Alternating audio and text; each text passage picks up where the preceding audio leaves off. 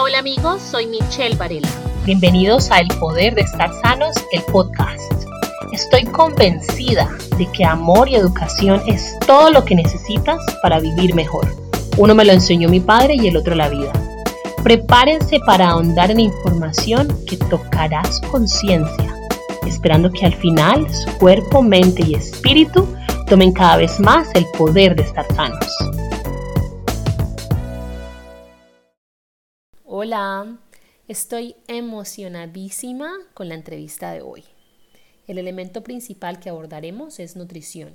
Sin embargo, como verá más adelante, hablaremos de muchísimo más. Empecemos como siempre con algo de contexto.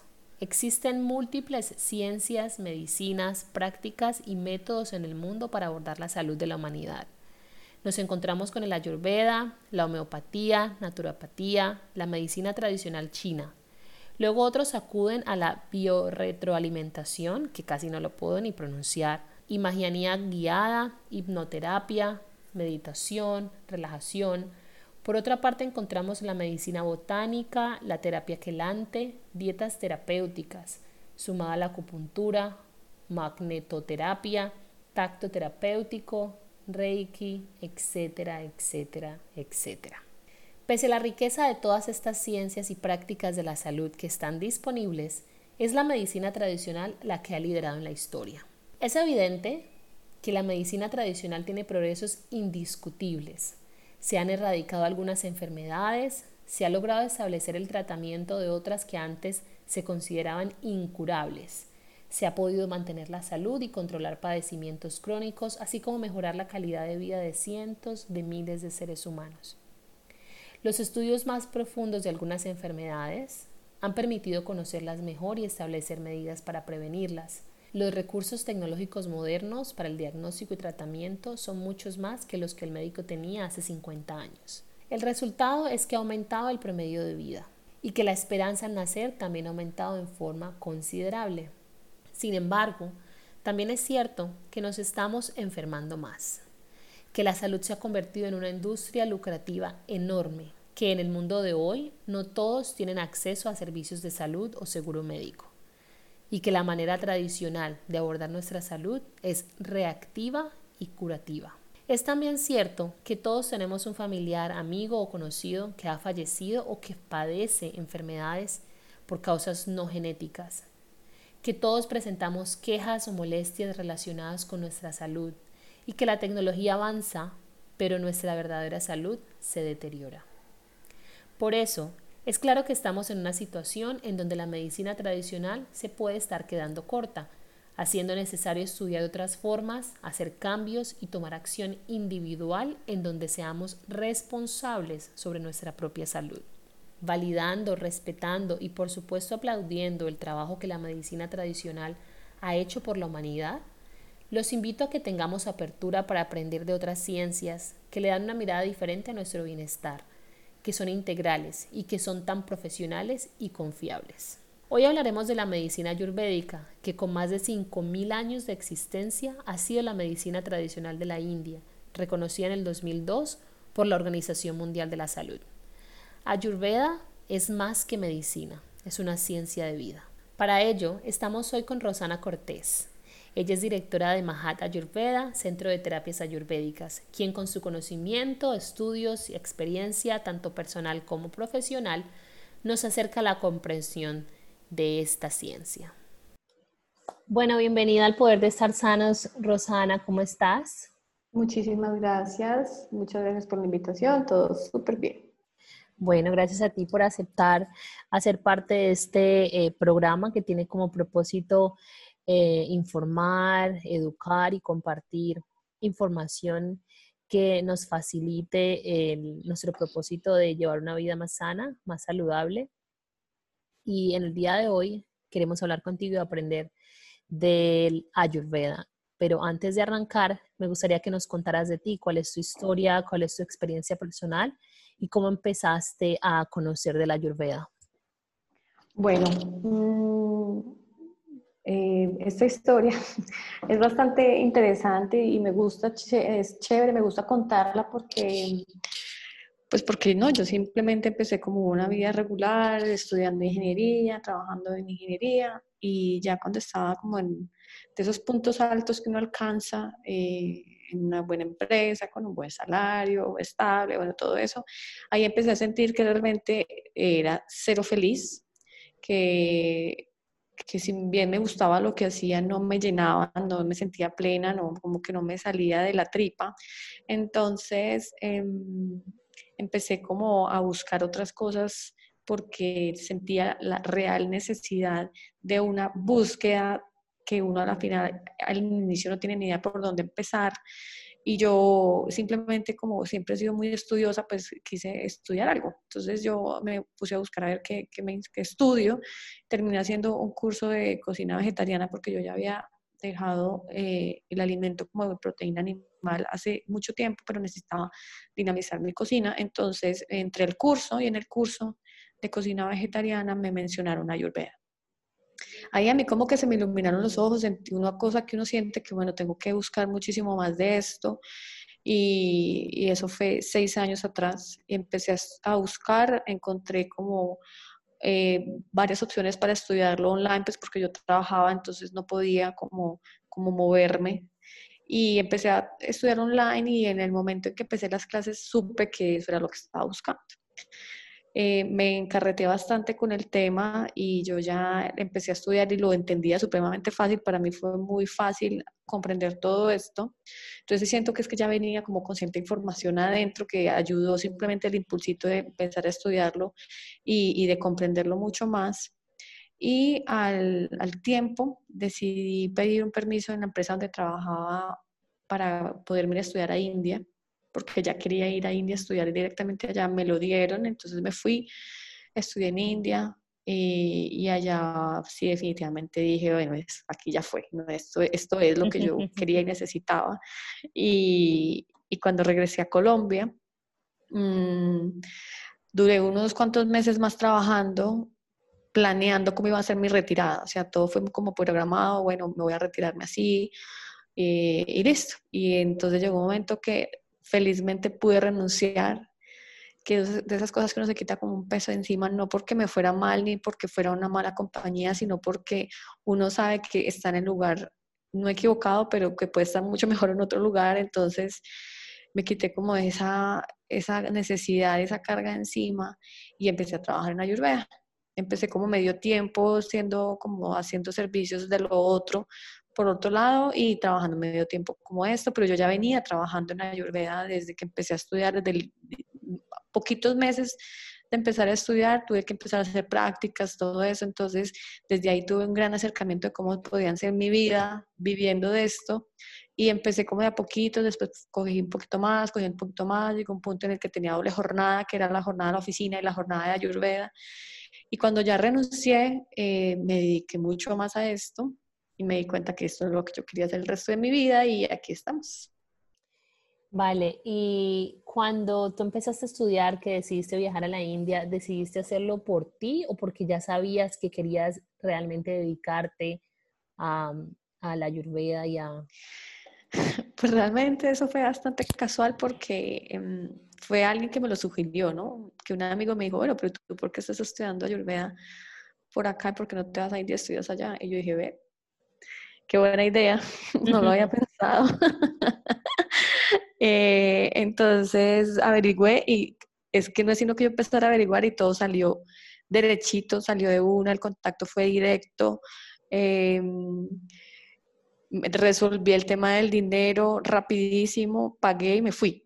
Yo lo hice por mí, realmente porque yo todavía tenía muchísimo temor y mucha eh, inseguridad en, en sentir que yo podía dedicar mi vida entera a esto, ¿no? Entonces, como yo tenía el, patrón viejo de, que tenía trabajo estable, mm, en una compañía estable, porque tengo trabajo estable, pero...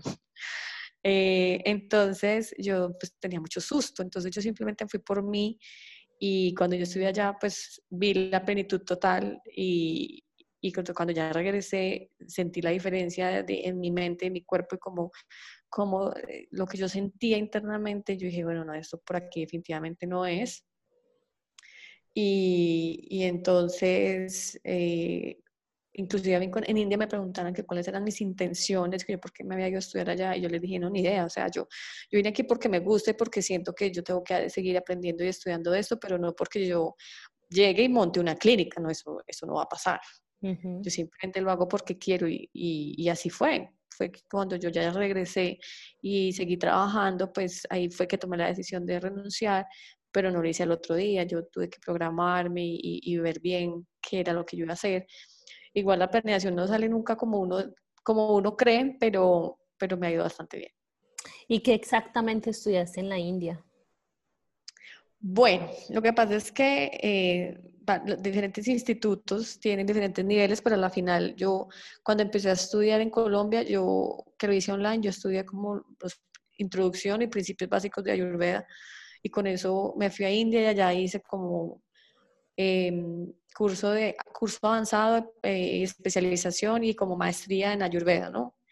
Em, eso suena muy largo, pero a la final eso hice todo eh, un estudio muy, muy, muy intensivo en tres meses, en donde allá se iba todos los días pues, al instituto y entonces estudiaba también las tardes y realmente eran como cursos comprimidos que, sea, que ellos hacen, que ese instituto hace eh, en España realmente, que lo hace un curso como fin de semana una vez al mes, pero aquí nos dieron ese curso comprimido en dos meses. Entonces yo, yo estaba dedicada única y exclusivamente a eso.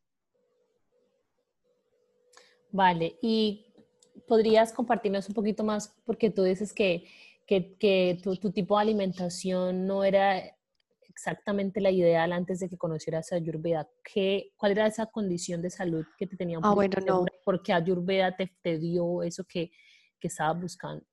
Sí, mm, la verdad fue que yo nunca tuve afinidad como con el, el alimento de origen animal, solo como con el pescado.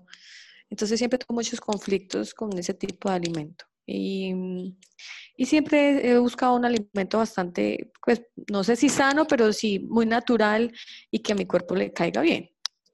Eh, pero eso siempre ha sido así. Cuando yo decidí dejar eh, definitivamente el alimento proveniente de origen animal, mm, lo hice por gusto, lo hice por, por, porque sabía que mi cuerpo no le gustaba y realmente el sabor para nada era de mis preferidos, entonces yo lo dejé así, pero lo que pasa es que yo estaba buscando algo que me ayudara a mí a combinar bien mis alimentos, porque si, si ya en mi dieta no estaban los de origen animal, pues entonces tenía que comer mejor para, para no desbalancearme o para no quedar con hambre o para no comer solo arroz con papa, yo no sé.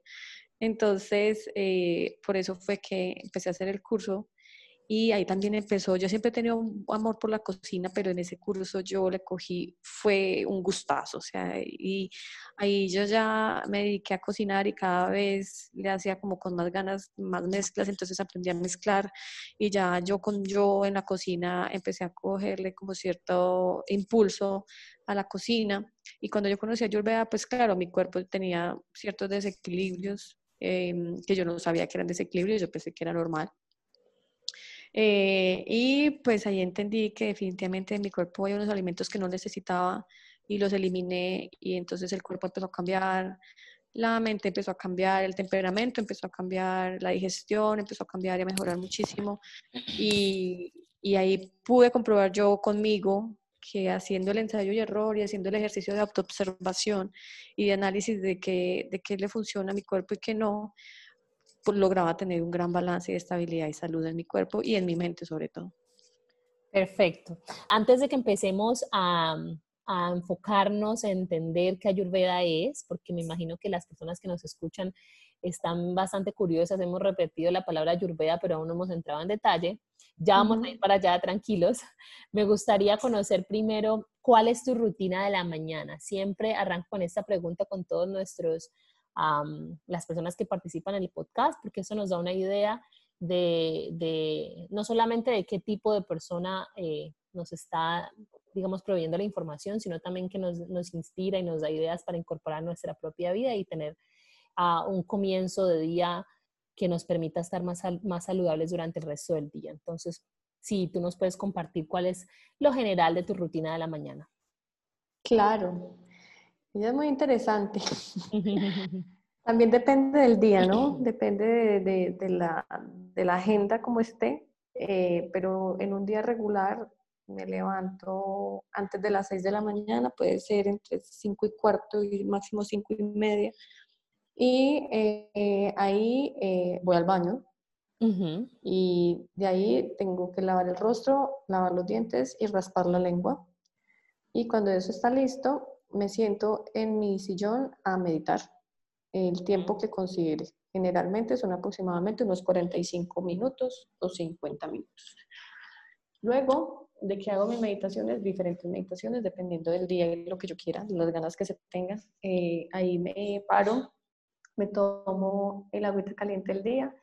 Y el agüita caliente del día también depende del mood del día, entonces puede ser agua, eh, agua con jengibre, canela, clavo, cardamomo, anís estrellado, regaliz y algunas veces le añado a esta, eh, a una de estas anteriores, media cucharadita de ashwagandha en polvo que es una hierba que utilizamos en Ayurveda para reducir los niveles de estrés y aumentar los niveles de energía en el cuerpo.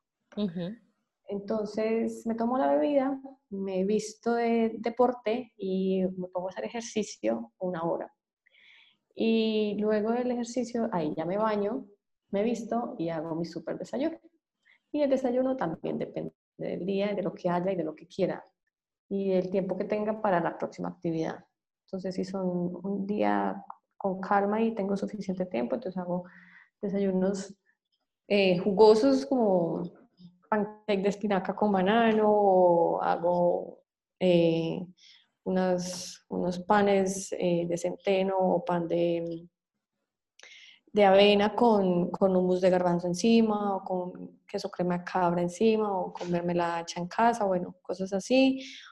hago tecito, bueno, a la fruta o antes, ¿no? Entonces va la fruta antes, eh, puede ser papaya o mango o arándanos o granadilla, aquí en Colombia tenemos la granadilla, entonces, bueno, dependiendo de la fruta que haya y ya después hace el desayuno. Y ahí empieza mi día. Esa es mi rutina normal de un día regular. Vale, es una rutina bastante interesante y normalmente no, no, no me voy muy a fondo dentro de las rutinas que las personas nos comparten, pero la tuya me parece un poquito particular. ¿Por qué esa es tu rutina y no otra? Digamos, ¿qué hace que, que, tomes esa, ese tipo de agua que haces en la mañana? ¿Por qué lo haces? ¿Y, qué, qué, haces que esa, que esa rutina te, te, te, permita tener el día que te gusta tener? Eh, bueno, la meditación me ayuda a empezar el día con pausa y a que mi mente vaya perdiendo velocidad porque mi mente suele ser muy veloz. Y si mi mente es veloz, entonces mi cuerpo es veloz, entonces eh, me acelero y, me fatigo. Me, suena, me suena bata. Exactamente. Entonces, como mi mente y mi cuerpo pueden ser tan veloces, tengo que bajarle la velocidad y eso lo hago a través de la meditación. El agua caliente que tomo después eh, ayuda a activar mi sistema digestivo, a despertarlo, a mantener mi fuego digestivo elevado, que me permita digerir bien los alimentos del día. También da un poquito de energía porque esas especias elevan la temperatura del cuerpo y aumentan la energía. Y eh, también ayuda a que mi evacuación del día sea mucho mejor. Y eh, el ejercicio lo hago por salud mental y física. mis huesos eh, delgados necesitan buena protección muscular, entonces necesito proteger, mantener firmes mis músculos para que envuelvan bien el hueso y no, no tenga eh, dificultades con eso, ni dolores en las articulaciones, ni debilidad corporal. Entonces, para eso hago el ejercicio y también lo hago por salud mental, porque así libero gran cantidad de energía que tengo en mi cabeza y en el cuerpo y me ayuda a mantenerme como niveladita, como tranquilita es súper importante para mí hacer ejercicio. Y eh, bueno, ya en el desayuno necesito hacerlo con calma para mantener la calma con la que empecé el día.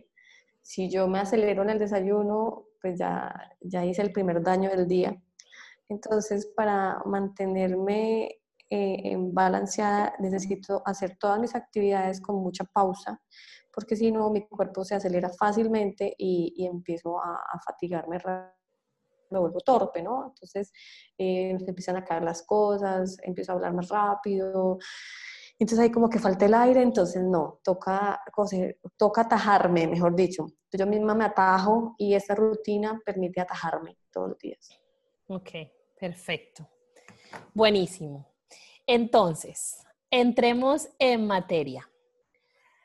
De una manera sencilla, y te puedes extender todo lo que quieras para que nos quede clarísimo qué es Ayurveda. Cuéntanos cuál es la mejor manera de entenderlo, qué es Ayurveda, qué significa, qué traduce su nombre, de dónde viene, hace cuánto existe, etcétera, etcétera. Ok, pues si nosotros buscamos en, en la web, cuando buscamos Ayurveda, nos va, nos va, a aparecer una cosa parecida como Ayurveda, Veda conocimiento. Entonces, la medicina Ayurveda, como se dice, es una medicina muy antigua, es la más antigua de todas. De ahí hubo muchas ramificaciones a la medicina como la conocemos hoy en día. Eh, y si bien es una medicina que nos ayuda a conocer y a entender nuestro cuerpo de una forma distinta, yo la trabajo más como una filosofía de vida. Entonces, cuando nosotros encontramos a Ayurveda y Veda conocimiento, esta palabra Ayurveda que es del sánscrito, porque el origen de la Ayurveda está en sánscrito. Entonces encontramos que eh, eh, es conocimiento de vida o sabiduría de vida. Y estas dos palabras, eh, cuando se juntan, que hacen Ayurveda, entonces simplemente Ayurveda es como yo conocer mi vida y, y, o ser sabia con las decisiones que tomo en mi vida, ¿no? Pero entonces, ¿qué decisiones tomo yo en mi vida? Entonces tomo decisiones cada segundo, cada minuto que dice, bueno, qué hora me levanto, cómo me levanto, cómo me acuesto, empezando por ahí, qué hago después de levantarme, qué es lo primero que le doy a mi cuerpo, cómo es la velocidad de mi vida, de mi mente, qué, con quién decido relacionarme, qué tipo de acciones tomo, qué tipo de decisiones tomo. Entonces, a la final, la Ayurveda, si bien está muy relacionada, las personas lo, lo, lo conectan siempre como con alimentación. Sí, la alimentación es una parte de la Ayurveda, pero es solo una parte porque la medicina o la filosofía de Ayurveda es todo lo que conocemos en nuestra vida y es una forma de relacionarnos con nosotros, con los demás y con el sistema, con el ecosistema. Entonces, cuando yo entiendo que la Ayurveda es esa filosofía de vida, entonces, claro, yo decido cómo quiero vivir mi vida, cómo quiero vivir mi vida. Entonces, yo la quiero vivir en paz y la quiero vivir en pausa y no me quiero acelerar, ni llenarme de cosas, ni agotarme, ni fatigarme. Entonces, ahí elijo mis rutinas. Pero entonces para elegir mi rutina yo tengo que identificar bien quién soy, qué necesito y qué es lo que mi cuerpo y mente necesitan. Entonces ahí empezamos a hablar de todas las herramientas que nos da la medicina ayurveda para autoconocernos y observarnos y tomar decisiones conscientes y para asumir las, asumir las consecuencias de las decisiones que tomamos en la vida que se traducen en el día a día. Y eh, dependiendo de cómo yo elija vivir mi vida, eh, si la elijo según lo que Ayurveda me da, las herramientas que me muestra, la información que yo tengo para, para mi bienestar y así al aplicarla me funciona, pues entonces es, es por ahí. Entonces eso fue lo que yo hice, entender bien qué me decía Ayurveda y a la final terminaron metiéndose también en temas muy filosóficos y espirituales porque la Ayurveda es todo lo que nosotros somos y nosotros somos una en gran parte espiritual, lo que pasa es que como vemos el cuerpo denso, que es lo único que entendemos o que nos han enseñado a entender medianamente, entonces eso es lo que vemos, pero a la final somos más de lo invisible que lo visible. Y eh, cuando nos metemos por ahí entendemos que la Ayurveda tiene mucha influencia del hinduismo eh, y del budismo. Em, claro, pues porque esta, esta, esta sociedad de donde viene Ayurveda pues es hinduista o budista. Y eh, pues entonces nos metemos como en temas de paz, de compasión y de pausa y de evolución espiritual. Pero eso no quiere decir que entonces si yo no soy hinduista o budista no puedo practicar la medicina ayurveda como filosofía o medicina. Por el contrario, la, la, medicina ayurveda simplemente es completamente abierta y nos entrega mucha información, muchas herramientas para trabajar y, y cada uno decide según lo que necesita o le gusta, qué toma y qué no. Lo mismo muchas personas piensan que para trabajar ayurveda entonces tenemos que ser vegetarianos y no, vuelvo y digo, simplemente es mucha información la que tenemos, pero lo único que hace Ayurveda es invitarnos a que nos auto reconozcamos y nos observemos de tal forma que conozcamos bien qué es lo que realmente necesitamos y somos en cuerpo, mente y emoción. Y con base en eso, tomemos nuestras decisiones conscientes y sabias todos los días. Entonces, eso es Ayurveda. Vale, em, en mis manos tengo un libro ayurvédico me gustaría leer una parte para ver eh, cuál es tu comprensión en torno a lo que este libro dice. El libro dice que el, paradigma, el nuevo paradigma de la, de la, medicina, que es el que Ayurveda comparte, es quitarle la autoridad absoluta que hoy en día tiene el doctor y modificarlo a un modelo que comparte la responsabilidad entre el paciente y el médico. Es decir, eh, una responsabilidad en la que no solamente el doctor es el que determina si está saludable o no, sino que eh, es una responsabilidad compartida. Así es. Yo cuando las personas vienen a consulta y me preguntan qué hacer, yo le digo, ¿usted qué quiere? Porque es que mm, si bien las personas que, a las que nosotros visitamos que tienen experiencia en ciertos temas, independientemente del tema, incluyendo médicos, psicólogos y terapeutas, eh, vendedores, no, pues es que cada zapatero a su zapato, entonces uno va donde personas que sabe que le pueden ayudar, pero al final la única persona que conoce bien su cuerpo y que sabe lo que quiere y necesita somos nosotros. Generalmente las personas no saben qué es lo que quieren y necesitan, no les han enseñado a hacer eso, entonces Ayurveda enseña a hacer eso. Entonces yo siempre les entrego la responsabilidad a ellos y les digo, yo tengo información que a usted le puede servir. Y yo empiezo a ver y tengo como una capacidad de observación que me permite a mí mostrarte cosas que de pronto tú no ves en ti. Yo te las muestro, te doy información, te explico el porqué de muchas cosas, no de todo, de algunas cosas, pero a la final la única persona que sabe que puede saber realmente qué es lo que necesita, que sabe qué siente su cuerpo, qué le viene bien, qué no, y a dónde quiere llegar, eres tú. Son las personas. Todo el mundo por eso, por eso Ayurveda, y yo soy muy enfática en eso, venga, es que hagamos el ejercicio de, de ensayo y error, hagamos, si tengo que hacer diario lo hago, pero entonces yo todos los días voy viendo qué me cae, qué me cae mal, qué no, qué necesito, qué no, con qué me siento cómoda, y con base en eso es que yo voy tomando mis decisiones y no pongo toda mi responsabilidad en manos de otros que nos han enseñado a poner la responsabilidad de mis actos y de mi vida en otras personas, entonces yo no sumo nada y lo que me pasa es culpa del otro. Y eso mismo pasa con los médicos. Entonces, aquí la invitación es no venga, hágase cargo de su vida, de su cuerpo y de su salud y tome decisiones conscientes que yo le ayudo a tomar esas decisiones conscientes. Vale. Antes de continuar, me gustaría estar segura de que eh, Ayurveda como tal, de manera general, ha sido clara para, para, las personas que nos escuchan. Y si tú me permites, voy a tratar de globalizar todo lo que hemos hablado inicialmente y un poco más también de lo que yo conozco, que también al estar acá en la India he aprendido un montón y también soy muy, pues, obviamente apasionada por el tema de la salud. Entonces, tratando de incorporar lo que tú me has dicho, lo que yo he aprendido y, y y, lo que en general se conoce de la Ayurveda, voy a, voy a decir algo y tú me dices qué le falta o qué le podemos añadir o qué de pronto necesita ser, estar un poquito mejor aclarado. ¿Te parece? Me parece. Entonces, lo que entendemos es que Ayurveda es una medicina ancestral, ¿verdad? Sí. Que, que lo que busca es mantener la salud, que también puede curar enfermedades y que lo que, y que digamos que la manera en que, en que funciona es respetando los ritmos y los ciclos de la naturaleza, porque se basa en lo que la naturaleza, el medio ambiente, eh, digamos que nos dicta como seres naturales que somos, ¿verdad? Sí. Que la ayurveda incorpora a la alimentación, pero no solamente eso, sino que también incluye eh, nuestro estilo de vida, el ejercicio, la meditación, los que practican el yoga, eh, sonidos, olores y una cantidad de elementos que hacen parte de un tratamiento ayurvédico como tal o, de un estilo ayurvédico también como tal. Y que al final lo que busca es traer armonía a la vida y balance. Perfecto. ¿Suena bien? Suena muy bien. Ok. Eh, mira, para sintetizarlo así como una frasecita, la, la, medicina ayurveda es una ciencia que nos ayuda a tomar decisiones conscientes que nos invitan o que nos conducen a tener una vida en mayor salud y bienestar. Excelente. Eh, esas decisiones conscientes no, no solamente son de alimentos, son de todo. Excelente el alimento es solo una partecita del gran mundo infinito de la medicina ayurveda. Me encanta, creo que ese va a ser el título del, del podcast now, ahora.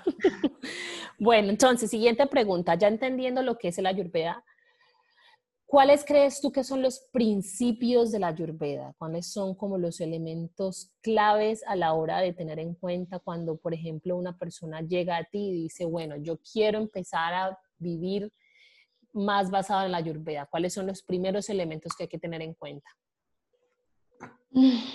Bueno, en Ayurveda hay como tres principios básicos y es el alimento, el sueño y como la actividad sexual. Porque esas tres actividades, esos tres punticos em, determinan como nuestro nivel energético, nuestra capacidad de recuperación celular. Entonces, lo único que queremos, ah, todo el mundo quiere como la juventud eterna, la salud eterna y sentirse bello y joven toda la vida. Para eso, eso no va a pasar, ¿no? Pero para poder tener una vida en plenitud y estable y equilibrada, eh, necesitamos una buena fuente de alimento que sea natural y fresca y en cantidades proporcionales a la necesidad que el sueño sea reparador para que la célula que tomó esa información del alimento que yo le di tenga la capacidad de regenerarse durante mi sueño y así recuperar la energía que se perdió durante ese día. Y eh, que mi energía no se disperse o se libere rápidamente sin sentido a través del acto sexual, sino por el contrario, que el acto sexual me recargue de energía y que yo lo haga de una forma consciente y responsable, respetuosa con mi cuerpo, con mi energía y con el cuerpo y la energía del otro, y que adicional em, no se libere toda esa recuperación energética que yo tuve durante el sueño y que he tenido a través del alimento. Entonces, cuando nosotros nos alimentamos de forma responsable, es decir, no comer, es alimentarnos, porque la alimentación incluye un montón de cosas, es cómo como, a qué hora me lo como, eh, qué cantidad me lo como eh, y qué como. Y cuando somos conscientes de todas esas preguntas y logramos em, definir un tiempo respetuoso para mi recuperación, mi pausa, mi descanso y mi sueño, dependiendo de lo que mi cuerpo necesita, porque todos necesitamos recuperaciones distintas. Y también tengo una, un uso responsable de mi cuerpo y mi energía y lo respeto, así como hago con el otro, a través del acto sexual, entonces ahí pues estoy, estoy teniendo una vida en armonía con Ayurveda. Eh, adicional a esto, pues ya empezamos pues con, como con toda la teoría y la base, que es entender que nosotros tenemos, somos un ser espiritual en cuerpos materiales, cuerpos densos, ¿no? Pero yo necesito como ser espiritual experimentarme a través del cuerpo denso y que el cuerpo denso me permite experimentarme comunicarme y expresarme a través de cinco, de cinco sentidos. Mis cinco sentidos nos, nos permiten a nosotros dar y recibir, comunicarnos, entregar, recibir y hacer todo lo que necesitamos como seres humanos. Entonces, por eso tengo vista, por eso puedo escuchar, por eso puedo leer, degustar y tocar y ser tocado. Y a través de esos cinco sentidos es que yo puedo ser el ser humano que soy o expresarme como ser humano y que no demos por sentado esos cinco sentidos porque dependiendo de cómo yo los trate y la información que ellos me entregan es que yo me vuelvo la persona que soy. Así como ven mis ojos, lo que ven mis ojos, con lo que traduzco a través de lo que ven mis ojos, de los olores con los que me rodeo todo el tiempo, de los sonidos y de las cosas que escucho todo el tiempo, de las palabras que salen por mi boca, de lo que del alimento que entra por mi boca y la, cómo me conecto con los otros a través del tacto eh, eso me va haciendo a mí como ser humano y en eso me voy convirtiendo. Entonces, también esas decisiones conscientes que nos invita a tomar Ayurveda acerca de qué escuchamos, qué comemos, qué olemos, con quién nos relacionamos y, y, me falta uno, qué olemos, qué comemos, qué vemos, qué escuchamos y con quién nos relacionamos. Entonces, todas esas decisiones que lo hagamos de la forma más consciente posible, porque esas letras de las canciones que escucho constantemente, esos sonidos que escucho constantemente, esos alimentos que consumo constantemente, esas personas con las que me relaciono constantemente y esos olores que yo siento constantemente me van llenando, me van nutriendo y esa información va llegando a mi célula y mi célula la va repitiendo y la va compartiendo cuando se, cuando se divide y forma otras células. Entonces, eh, al ser conscientes de eso, estamos viviendo en una vida ayurvédica. Y adicional, entonces también entender que nosotros somos seres humanos, que tenemos la misma proporción o la misma composición energética y material del universo, entonces si el universo está hecho de cinco elementos, pues entonces nosotros también estamos hechos de cinco elementos. Y que esos cinco elementos que son el éter, el aire, el fuego, el agua y la tierra, me hacen a mí, pero, y si bien todos tenemos de los cinco, pues todos tenemos proporciones distintas. De los cinco, unos tienen más aire, otros tienen más fuego, otros tienen más tierra, otros tienen más agua, y que esas diferencias nos hacen únicos a nosotros. Y esa diferencia es la que yo tengo que entender, entender mi proporción de elementos. Y que esa proporción de elementos me lo dan los doshas. Cuando yo entiendo los doshas, que ellos están hechos de pares de elementos y entiendo cuáles son mis doshas dominantes, me conozco mucho más a mí y ahí con eso puedo tomar decisiones mucho más conscientes. Bueno, ya entramos un poquito a hablar de las doshas. Esa es una palabra completamente novedosa para la mayoría de las personas. Cuéntame qué son doshas antes de continuar. Los doshas, para que entendamos rápido, son tendencias energéticas y físicas que tenemos en nuestro cuerpo y mente. Esas tendencias nos las, da, nos explica la medicina ayurveda, así como la medicina tradicional china explica los cinco elementos con, con la madera, el metal, el fuego, el agua y la tierra. Eh, ayurveda los explica a través del éter, el aire, el fuego, el agua y la tierra. Entonces, si bien todos tenemos cinco elementos que son estos que acabo de decir, para la medicina ayurveda estas energías, esas tendencias que se llaman doshas, dosha significa que tiende a desequilibrarse, entonces son como energías muy dominantes que con los más mínimos cambios tienden a desequilibrarse, entonces las tengo que conocer bien para mantenerlos en balance. Los doshas se forman a la combinación de estos cinco elementos. Hay tres doshas, entonces simplemente estos elementos se combinan en pares para hacer estos tres doshas, estas tres grandes tendencias energéticas o densas en nuestro cuerpo. Para el primer dosha o la primera tendencia, primera energía que se llama Vata, que tú la mencionaste ahorita, la energía Vata está dominada por la energía del aire. Entonces, cuando se junta el elemento éter, que éter, el éter, para que lo entendamos, es como todo ese espacio vacío que cobija el universo. Mejor dicho, el universo, todas las galaxias y planetas y estrellas están suspendidas en un espacio. Y ese espacio tiene un nombre y se llama éter. Entonces, cuando se junta ese espacio vacío y grande y poderoso con la fuerza del aire, que la fuerza del aire es la más poderosa de todas porque es el que se mueve, es el único elemento que se mueve, los otros son estáticos. Entonces es una energía muy móvil, ¿no? Entonces, si bien todas las personas tenemos bata porque él domina el sistema circulatorio y nervioso, hay muchas personas que tienen una energía más bata que otros, porque son más móviles que otros, porque son más ligeros que otros, así como el aire. Son fríos como el aire, son móviles como el aire, son secos como el aire y son ligeros como el aire. Entonces esas personas que tienen esa energía más aireada tienden a tener una energía más dominante de bata, que es la combinación de éter con aire. Entonces, cuando las personas tienden a tener esta energía del aire o tienden a ser más bata, es decir, más batas que tienen ese dosho o esa tendencia más dominante que la otra, entonces son personas así, friolentas, muy ligeras, muy delgadas, muy móviles, les incomoda la estabilidad, les incomoda la rigidez y la poca libertad. Y necesitan pensar con creatividad, moverse con libertad, eh, eh, tienden a tener un poquito más de frío que el resto, mucho más frío que el resto. Eh, son personas que son supremamente creativos, entusiastas, enérgicos, espontáneos y que a su vez esa, esa espontaneidad, esa movilidad hace que su mente sea muy móvil y fugaz, entonces se pueden volver un poquito dispersos y se desconcentran fácil. Y cuando ya el aire se sube mucho, mucho, entonces se vuelven muy ansiosos y les genera mucha angustia el futuro. Eh, pues porque se van muy allá, ¿no? Porque viajan rápido, ¿no? Y se van rápido para el futuro y empiezan a ver las, mil, las 1.500 millones de posibilidades que hay, entonces ahí no saben por dónde coger y se angustiaron. Y eh, empiezan también a dudar de ellos y de la toma de decisiones, entonces les cuesta tomar decisiones. Bueno, entonces estas personas, cuando tienen esta energía en dominancia, pues hay que ayudarles a atajarlos, así como me atajo yo a mí misma.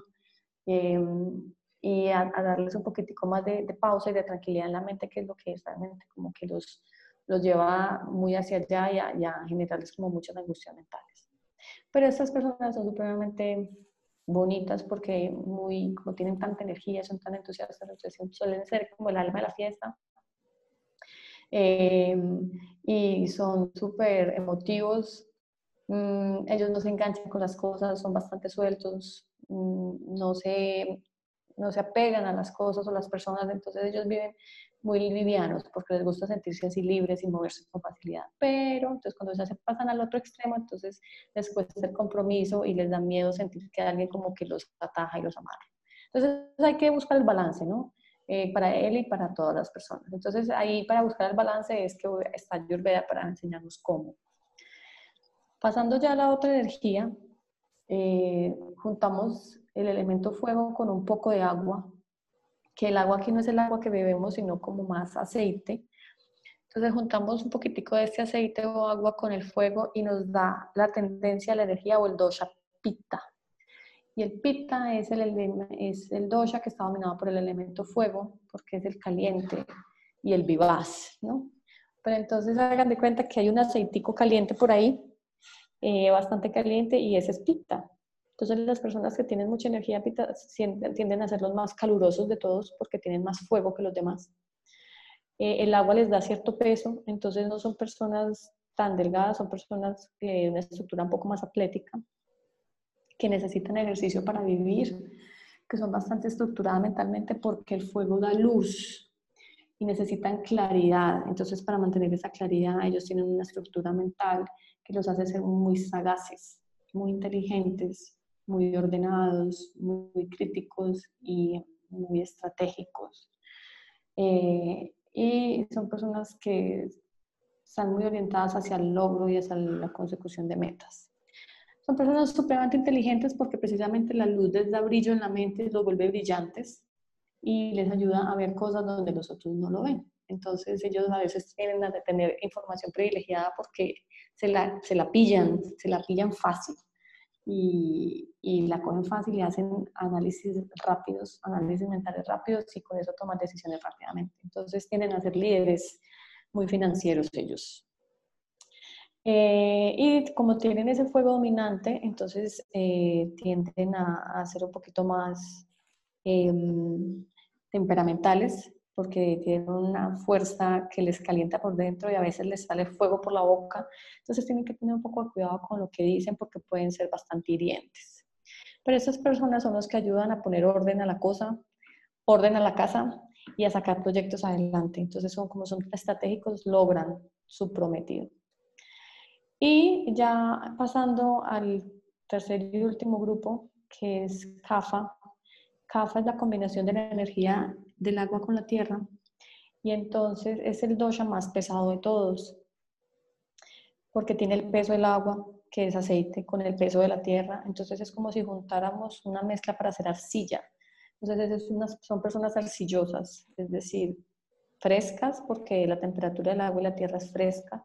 Son así suaves como la arcilla se dejan, se dejan como moldear como la arcilla. Son pesadas como la arcilla que cuando se enfrían ahí se quedan, ¿no? Entonces hay que empujarlos para que se muevan. Así, literal, escapa porque es, la, es la, la, mezcla más pesada, entonces a ellos les cuesta el movimiento, les gusta la estabilidad, les gusta la rutina y les gusta estar tranquilitos en su casa o en su oficina, pero a ellos les gusta estar ahí tranquilitos, que nadie se meta mucho con ellos, son supremamente amorosos, tranquilos, suaves, son muy leales, em, son muy tiernos, cariñosos, amorosos, supremamente sensibles, están así como llenos de agüita, entonces lloran con facilidad, bastante acuosos, entonces retienen agua, retienen tierra, entonces se suben de peso fácil y le cuesta bajarlo. Pero son muy tiernos, tienen una muy buena piel, tienen piel fina, pelo fino, todo lo tienen fino porque todo es grueso y de calidad. Em, ellos sí tienden como, como son tan sentimentales, se pueden apegar más a las personas, muy apegados a su familia, muy apegados a su trabajo, a sus amigos y a cositas. Entonces se apegan a cositas y tienen colección de cositas y cuelgan cositas y les gusta comprar cositas. Entonces acumulan bastantes cositas.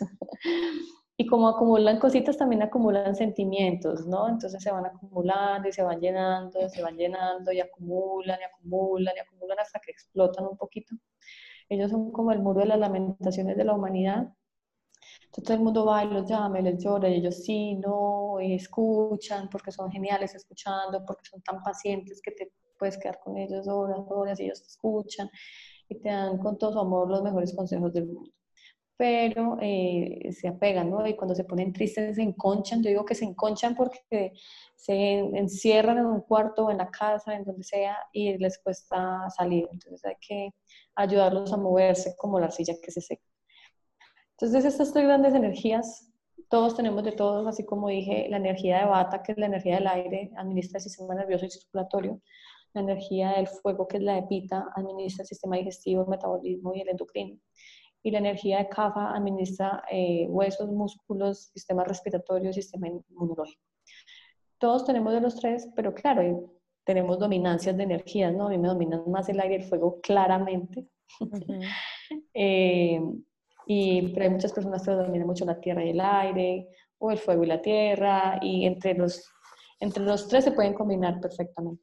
Ok, déjame hacer nuevamente una integración de todo lo que has dicho porque ha sido bastante claro, pero también a la vez bastante denso, ¿verdad? Para aquellos que, que sí, un poco, nuevo, un poco nuevos en el tema. Entonces, hemos dicho que nosotros venimos de la naturaleza y por lo tanto somos seres naturales, ¿verdad? Que así como la naturaleza tiene cinco elementos, nosotros tenemos cinco ah, sentidos, que son a través de los cuales nosotros interactuamos, digamos, en, y experimentamos, experienciamos el mundo y la vida. Son estos cinco elementos que en diferentes combinaciones conforman lo que llamamos doshas. Estas doshas son ah, fuerzas de vida o son energías que están en nuestro cuerpo y que son las que, digamos, determinan nuestra fisiología, ¿verdad? Las que determinan ah, la manera en que nuestro, nuestro cuerpo, nuestro organismo funciona. Entonces tenemos vata que predomina el aire y que a su vez tiene que relación con el movimiento. Tenemos pita que predomina el fuego y que tiene que ver con la estrategia y con la inteligencia. Y tenemos kafa en donde predomina el agua que tiene que ver con la calma, Ah, y que tiene que ver también como con, con, con, el peso, porque es una energía pesada. ¿Es eso correcto? Así es, sí. Listo, si intentamos, digamos, si queremos ubicar un personajes famosos, ya sea de manera internacional o, o, o, o, de la farándula colombiana, como para que la gente tenga una idea más clara de cómo una persona pita, bata y cafa puede lucir o puede comportarse o puede ser yo estaba tratando de, pensar qué famoso es Bata o qué famoso es Pita o qué famoso es Cafa, como para que haya más claridad. Ya. Bueno, ah. las personas que, que, conocieron a Amy Winehouse, a la cantante, ella era súper bata. Eh, era muy delgada, la cara era muy larga, supremamente creativa, espontánea. Eh, pero así, o sea, sus, tenía sus temas mentales precisamente porque no ponía, no lograba tener estabilidad mental porque le generaba mucho movimiento. Entonces, generalmente estas personas recurren a este tipo de sustancias psicoactivas para poder abstraerse y bajarle la velocidad al asunto. Bueno, dime. los bata son personas que están también muy relacionadas con el mundo del deporte, podría decirse. Claro, las personas, por ejemplo, los ciclistas tienden a ser muy patas. E-, Egan Bernal es bastante batica, eh, tienen que ser muy delgados y eh, a él le, es fácil la velocidad. Pero entonces eso lo que hace es que cuando se sobreactúan un poquito, se pasan, se vuelven más batas de lo normal, entonces ya empiezan a perder mucho, mucho peso, se vuelven muy frágiles y, y, la cabeza se les vuelve bastante móvil y les genera mucha angustia. No conozco la cabeza de Egan, pero, pero sí el cuerpo, entonces también puede ser por ahí. Eh, pero las personas que corren, eh, que hacen atletismo, los que corren los 100 metros planos también pueden ser personas con mucha agilidad, mucha velocidad, eh, pero poca resistencia. Entonces no es lo mismo correr la maratón de dos horas a correr los 100 metros planos, de los 400, porque lo que necesitas es velocidad y no resistencia. La resistencia va con el tiempo. Entonces las personas bata tienen mucha velocidad y tienden a tener poca resistencia, pero la pueden desarrollar. Entonces si vemos a Usain Bolt, Usain es una persona que no es delgada, Usain es grandísimo, tiene muy buena estatura y tiene una estructura corporal muy atlética. Entonces Usain Bolt es muy pita.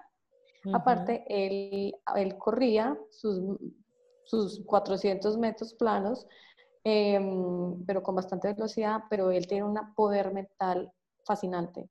Y lo que lo, que lo llevó a él a la cima fue su poder mental y claro, porque su cuerpo lo ayudaba bastante, pero más su orientación al logro y su nivel de competitividad, porque es bastante competitivo. Sí. Entonces, eso es, bastante, eso es una tendencia bastante pita. Podría, a mí me, a mí me parece súper interesante cuando una docha está en balance y cuando una docha está fuera de balance, porque por ejemplo, a mí me parece que pita son mucho los políticos, ¿verdad? La mayoría de los políticos tienden a ser pita, entonces a veces me gusta comparar, por ejemplo, Trump y, Barack Obama. Ambos, ambos podrían ser pita, ¿no? Pero claramente uno está fuera de balance y la otra y el otro no tanto. Pero mira, Barack era supremamente pita. Ajá. Y, pero él, claro, balanceado en su estructura mental, ¿no? Sí. Eh, pero también tenía unas cosillitas de bata que lo hacían así tan espontáneo como él es. Esa espontaneidad y esa, esa, esa, ese sentir como relajado de él tiene que ver con unos batillas que de pronto podía tener el personaje por ahí atravesado, pero principalmente pita.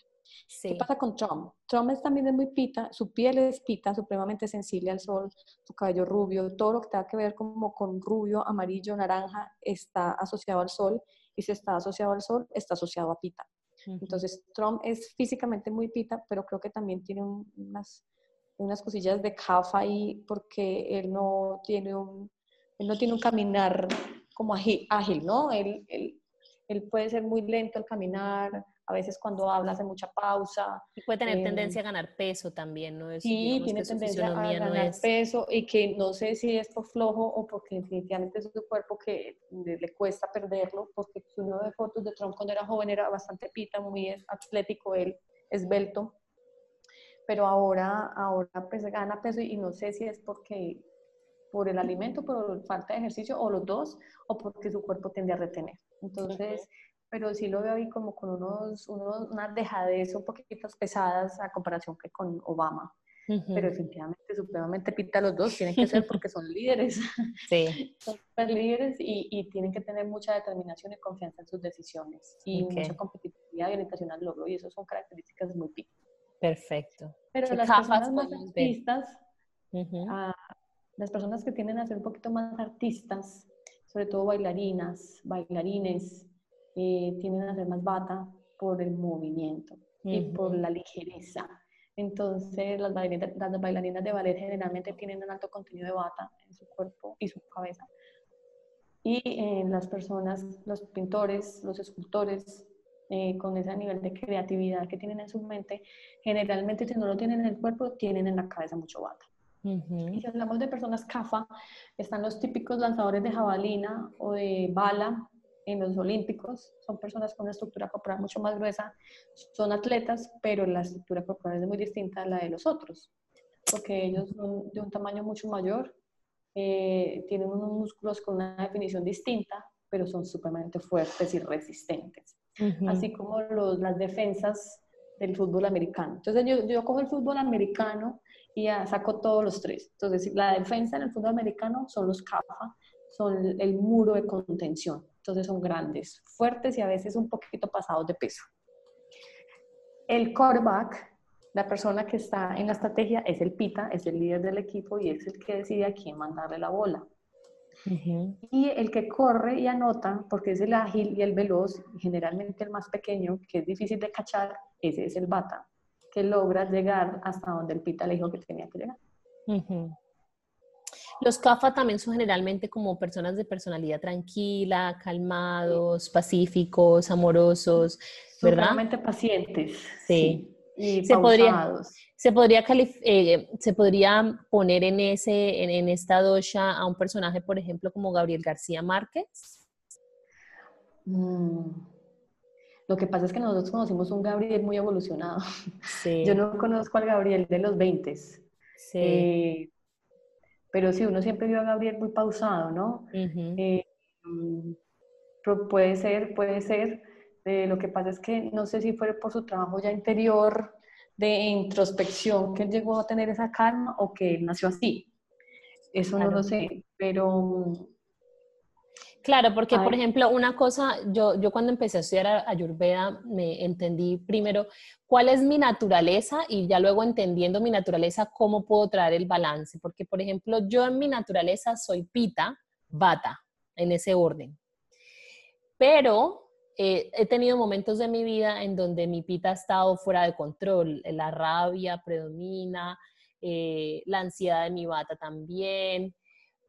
Y porque entendí que tenía esa condición, empecé a incorporar meditación, empecé a incorporar el yoga, empecé a, trabajar en mi paciencia, empecé a trabajar en mi, en mi, en mi capacidad de, dar, de, amar a las personas. Entonces traje mi pita más al balance. Entonces yo cuando estaba tomando mis clases me perdía, por ejemplo, al, al tratar de identificar mi dosha porque, porque como he tenido esos cambios, me, me tendría como a confundir. Entonces soy kafa entonces, esa es la siguiente pregunta. La siguiente pregunta es, ¿las doshas son, naces con ellas y con trabajo, digamos, las cambias, las modificas, las, las balanceas o las doshas, digamos, que cambian de acuerdo al tiempo, a la edad o cómo funciona en ese sentido? Mira, mm, nosotros cuando nos conciben en el proceso de gestación, a nosotros se, nos define las, energías, ¿no? Los doshas que nos van como a regir. Y dependen de los, de los doshas de los padres y las cualidades externas ambientales en el momento de la concepción. Cuando nosotros nacemos, realmente cuando nosotros nos gestan y ya somos un feto y estamos ya grandecitos y completos en el vientre, pues ya tenemos estas cualidades. Cuando nacemos, pues simplemente se van haciendo más evidentes. Con el pasar del tiempo, las decisiones, el alimento, las rutinas, etcétera, pues esas cualidades no es que cambien, sino que se van desbalanceando. Entonces, para en Ayurveda tenemos dos palabras para esto, dos expresiones. Entonces, el prakruti, el prakruti es mi cualidad de nacimiento, es mi naturaleza doshika. Exacto. Y eso nunca cambia. Yo nací pitavata y seré pitavata el resto de mi vida. ¿Qué pasa? Con mis decisiones, con el acelere de la vida, la comida, etcétera, mi pita se puede desbalancear o el bata se puede balancear o el kafa se puede desbalancear. Entonces, eso se le llama el vikruti. El vikruti es mis doshas desequilibrados. Entonces, yo antes de la ayurveda era pita bata con desequilibrios en pita y en bata. Entonces, eh, cuando entendí eso, pues empecé a trabajarlos así como tú, a bajarle al pita y a bajarle al bata para mantenerlos atajaditos a los dos. Mm, mira, y eso, pues, tenemos, eso en común. Sí. Entonces tuve que, eh, claro, tomar medidas para calmar mi, mi, mi, mi irascibilidad y bajarle el acelere. Entonces ahora cada vez soy mucho menos irascible y un poco menos acelerada, porque la acelere todavía le gana eh, a la jugada, pero, pero cada vez por lo menos soy consciente que lo soy y lo, lo atajo, ¿no? Lo, trajo, lo trato. Ahí vamos, Rosana, ahí vamos. Estamos trabajando en ello. Eh, entonces todos tenemos Prakruti y cuando nos desequilibramos es porque tenemos un Vikruti, es decir, mis doshas de dominancia naturales y mis doshas desequilibrados. Ok. Perfecto. Tengo tres preguntas. La primera, ¿cómo puedo saber cuál es mi docha? Es decir, una persona que nos está escuchando, oh, interesantísimo, pita, bata, kafa, perfecto, ¿cuál soy yo?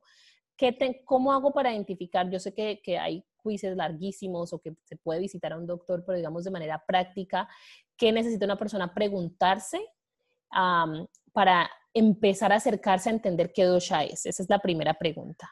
La segunda es... Ok, ok, pregunta. Te las voy a decir todas para que así tú puedas, digamos, continuar sin que yo te esté interrumpiendo.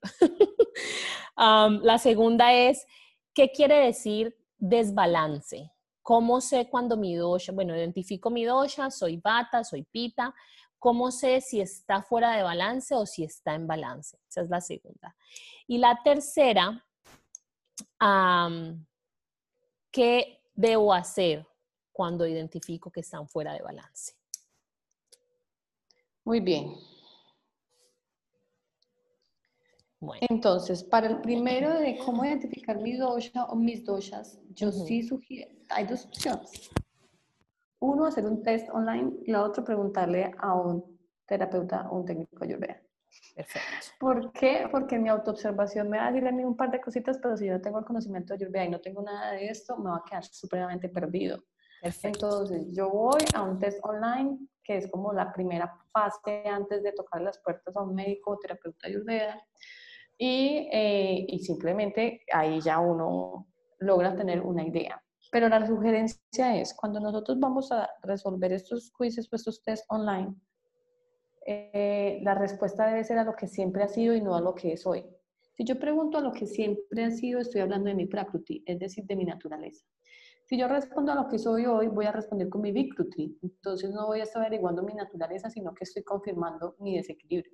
Entonces, por ejemplo, si a mí me pregunta, siempre ha sido una persona que, más dicho, te dan varias opciones. Entonces, entre las opciones del peso, por ejemplo, dicen, eh, siempre ha sido muy delgado, pierdes peso fácil o te mantienes en el peso y, subes y bajas fácil o ganas con facilidad y te cuesta bajar.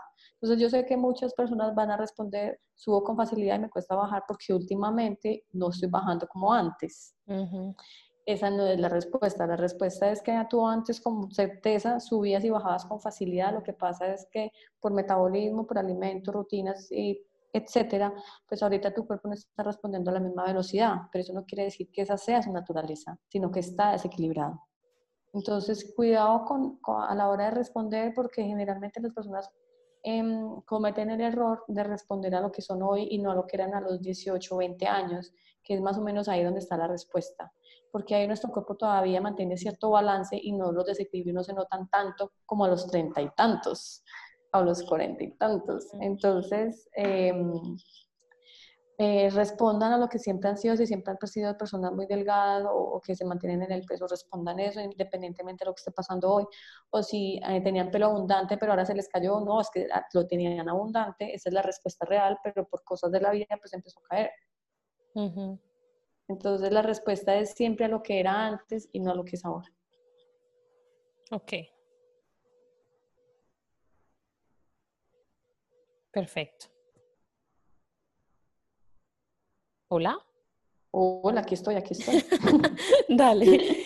Listo, entonces la mejor manera de, saber cuál es mi docha es haciendo un test o un quiz que se encuentra en internet, pero la mejor recomendación es acudiendo a un profesional que nos pueda acompañar a la identificación de nuestra docha. Yo, por ejemplo, hice el test tres veces porque me arrojó respuestas diferentes las tres veces y yo incluso haciendo el curso estaba completamente confundida entonces consulté con mi médico ayurvédico porque considero que, hacer estos tests no solamente es, es divertido, de hecho es, es, es, chévere y es agradable hacerlo porque también te invita a cuestionarte, a conocerte más a ti mismo y a hacerte preguntas que ni siquiera antes te habías preguntado. Entonces es completamente interesante empezar a redescubrirte y empezar a conocer más de ti. Sin embargo, puede que no sea suficiente porque a veces, como tú lo dices, nos dejamos llevar por las circunstancias o nos dejamos llevar por lo que creemos de nosotros mismos o nos dejamos llevar por lo que nos han dicho y nos cuesta un poco saber nuestra esencia y saber nuestra naturaleza. Es por eso que me parece súper valioso que menciones que, eh, es complementario e importante consultar con una persona más experta en el tema, porque es a partir de identificar nuestras dochas que podemos tomar decisiones acertadas para nuestra vida es a partir de ahí. Si no sabemos muy bien lo que somos, ¿cómo vamos a poder saber qué, qué tipo de decisiones son, son, son las acertadas para nosotros, verdad? Total. Ese ejercicio del dosha test eh, es supremamente valioso porque las personas nunca se han preguntado si los ojos son pequeños, medianos o grandes. Eh, no saben cómo es la forma de la cara, no saben si la nariz es grande o no, sí. no, saben, no saben si sus huesos son delgados, grandes o, no. Entonces es el primer acercamiento a lo que invita la Ayurveda, que es a la autoobservación y el reconocimiento. Y eh, claro, es chévere hacerlo en compañía con, con un terapeuta, con médico Ayurveda, porque, porque, listo, yo ya sé que yo soy cafapita, pero entonces, ¿qué hago con esto? Y entonces él te va a decir qué hacer con eso. Entonces, si bien uno puede hacer el primer acercamiento a través de un test online, la, la nivel 2 es, venga, preguntarle al personaje que sabe, bueno, ya qué hago con esto, o confírmeme si a la final si soy, si soy lo que es un amigo que yo era. Así es. Ahora, listo, ya sé lo que soy. ¿Cómo sé si está en balance o desbalance? Ya, A ver, yo cómo respondo eso para que sea fácil. Lo que pasa es que cada uno de los doshas tiene, de los doshas tiene el lado positivo y el lado, el lado no tan positivo, ¿no? Entonces, cuando yo tengo las cualidades positivas, pero también las negativas, quiere decir que lo tengo en desbalance. Por ejemplo, si yo soy cafa, amoroso, tierno, sensible, pero también soy un apegado terquísimo y me concho y me, me, guardo fácil y me puedo poner triste y deprimir, últimamente me está pasando mucho, quiere decir que mi cafa está en desequilibrio. Sí, normalmente siempre he sido una persona gruesa, pero ahora estoy subiendo mucho de peso y me he subido un montón de peso, quiere decir que mi cafa está en desequilibrio. Cuando, por ejemplo, soy una persona pita o tiendo a ser más pita o tengo simplemente pita en el cuerpo y últimamente yo era muy tranquila, pero últimamente me estoy y me estoy ofendiendo con facilidad, me, me da ira con, con, facilidad, me da rabia, estoy súper irascible, no me cogen ni con palitos. Eh, quiere decir que mi pita está elevado. Si ando con gastritis o, con ardor estomacal, quiere decir que mi pita está elevado.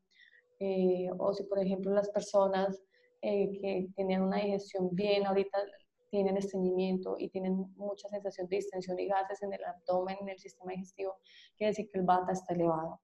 Entonces, eh, o una persona tranquila y últimamente me estoy volviendo súper ansiosa y nerviosa y tengo miedo si no salen de dónde, no sé de dónde salieron, eso quiere decir que el bata se elevó en la cabeza. Entonces, dependiendo de muchísimas de las cualidades negativo que tengan los doshas, si las identifico en mí, quiere decir que uno o varios doshas están en desequilibrio. Ok, entonces digamos si podemos seleccionar unas cualidades muy sencillas para, saber cuando una dosha está en desbalance, digamos bata. Un bata en desbalance es esa persona que le cuesta eh, enfocarse, concentrarse, que de pronto no tiene mucha claridad en qué quiere en la vida, porque tiene una personalidad como muy, muy de aire, no está muy, muy aterrizado, no tiene los pies en la tierra. Eh, no tiene, digamos, le cuesta quedarse calmado, le cuesta quedarse sentado, está todo el tiempo demasiado activo, demasiado hiperactivo. Ese es un bata que está en desbalance.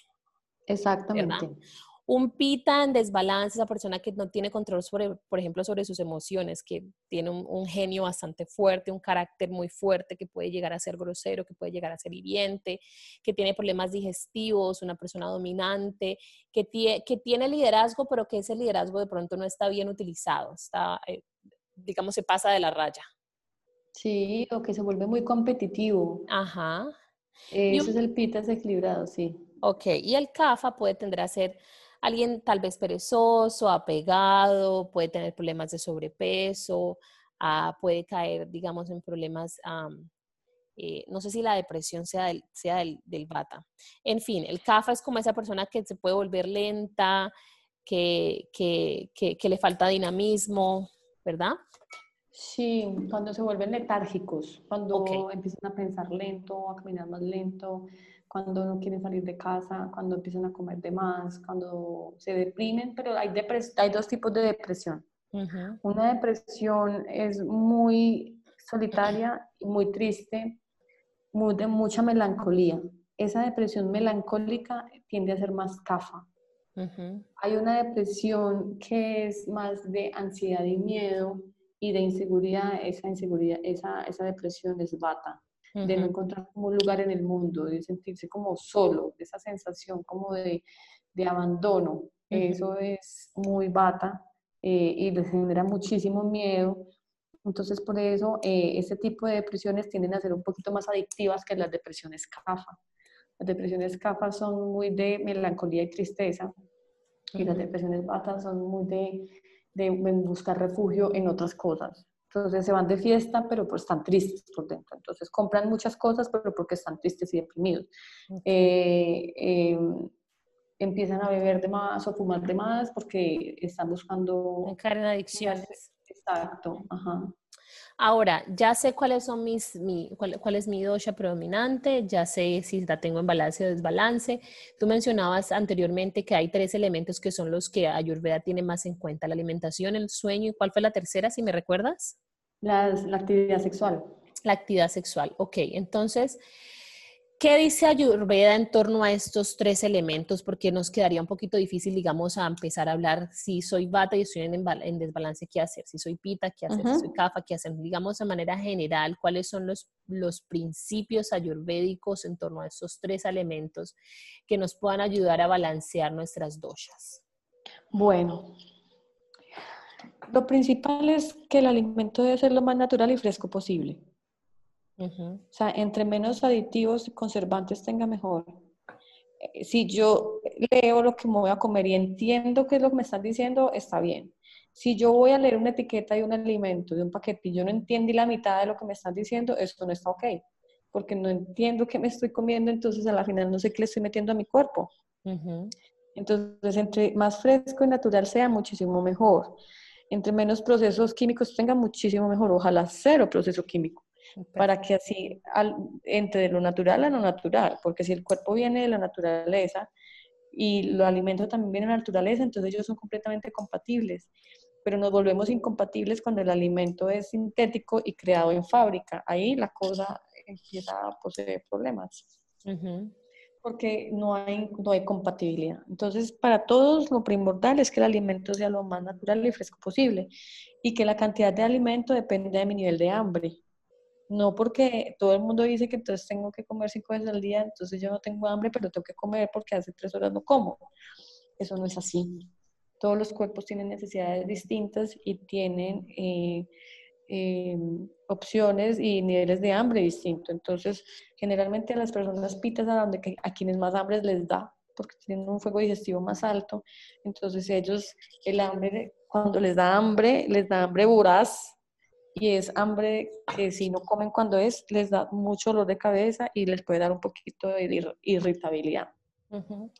Las personas bata sí deben procurar tener unas rutinas establecidas a la hora de alimentarse, porque estas personas eh, tienden a saltarse las comidas porque se les olvida que tienen que comer. Entonces, o comen cualquier cosita, cualquier paquetico por ahí, ojalá dulce y crocante. Y em, cuando comen eso, pues ya se les embolata la comida real y se pueden saltear las comidas y eso hace que su cuerpo se desbalancee mucho más.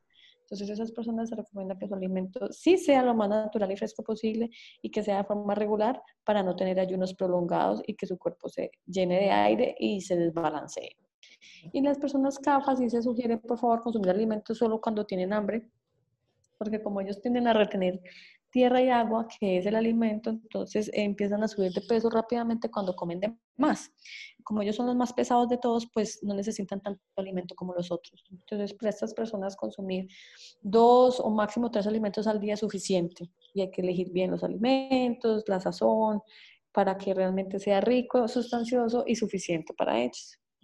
Entonces, para todos los doshas, dependiendo de la dominancia, sobre todo en el sistema digestivo, tenemos necesidades de alimentación, unos más que otros, unos con más frecuencia que otros. Y también necesidades de bebida, unos más que otros, otros más frecuentes que otros. Entonces, ahí es donde yo nos sugiero a las personas pilas con las comparaciones de que esta come mucho todo el día y no se engorda y que yo como dos veces y ya me engordé, de que la dieta de esta le funcionó y a mí no, cuidado porque lo que es para una persona medicina, para otra persona puede ser veneno. Entonces, eh, ahí es donde la comparación se hace completamente irrelevante y eh, empezamos a hacer nuestros procesos internos de autorreconocimiento para tomar decisiones conscientes realmente lo que nosotros. Hay dos elementos también adicionados a la parte de alimentación. Hay, dos elementos también que se suman al tema de la alimentación que me parecen súper interesantísimos, que la mayoría de las veces no consideramos, que no es solamente lo que comemos, sino también cómo lo comemos, el ambiente en el que lo comemos y a qué hora lo comemos. Y me parece que Ayurveda da unas herramientas muy interesantes en torno a eso porque también transforma el tema de la alimentación no solamente fijado en qué tipo de comida, en el alimento, sino también en todo lo que hay alrededor del, del, momento de comer. Claro, claro, es fundamental. Es qué como, a qué hora me lo como, cómo me lo como sí. y con quién me lo como. Sí. Em, qué como es lo que yo necesito, según mi dosha y mi hambre, mi apetito ¿Cómo me lo como? Me lo comí rápido, me lo comí despacio, me lo saboreé, le puse mi atención, no le puse mi atención, me lo comí frente al computador o al celular, me lo comí en una reunión de trabajo, entonces cero atención. Todas esas cosas son fundamentales porque donde ponemos nuestra atención, ponemos nuestra energía. Y si yo no le pongo atención, energía al alimento que me estoy comiendo, pues él no me va a nutrir. Él me va a llenar, pero no me va a nutrir. Y dependiendo de cómo me lo coma, es decir, con qué intención, con qué energía, si yo estoy molesta, si estoy triste, estoy aburrida, eso también incide muchísimo en cómo ese alimento incide en mí. Entonces, cuando estamos tristes, aburridos o molestos, es mejor no comer, porque entonces el alimento no va a hacer el trabajo que tiene que hacer. Vale. Ahora, hablemos del sueño, que es el segundo, el, segundo principio. Así como el alimento depende del dosha. Entonces, las, hay unas personas que necesitan dormir más que otras, eh, unas personas que tienen un sueño más ligero que otros y unas personas que tienen un sueño más pesado que otros.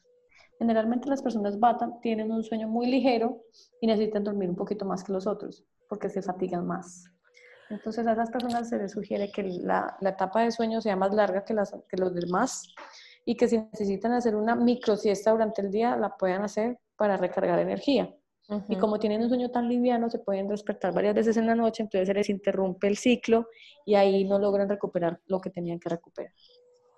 Las personas pita, eh, ellos tienen un sueño divino, se acuestan, se duermen y se despiertan muy bien, madrugan con mucha facilidad, son muy buenos madrugadores. Mm, eh, y lo necesitan, ¿no? Porque como tienen tanta rutina así y se vuelven un poquito estrictos con su rutina, entonces ellos necesitan levantarse temprano para que el día les rinda como lo tiene que rendir. Y las personas CAFA, ellos son los que menos necesitan dormir, pero los que más les gusta. Eh, les encanta estar bajo la cobija. Eh, eh, pero esas personas son las que necesitan menos recuperación porque son los que más fuerza y resistencia tienen. Entonces la recuperación de ellos se hace en menor tiempo y entonces ellos, si tienen unos, unas 5 o 6 horas de sueño, ay, perdón, unas 5 o 6 horas de sueño les viene súper bien porque el hecho de extra dormir para ellos es generar extra peso a su, cuerpo, a su cuerpo y su mente y se pueden volver letárgicos y más lentos de lo normal. Entonces, para ese tipo de personas se sugiere que el sueño sea muy moderado y evitar, ojalá evitar las siestas durante el día. Contrario a lo que les pasa a las personas bata. Las personas bata a veces les cuesta madrugar es porque trasnochan.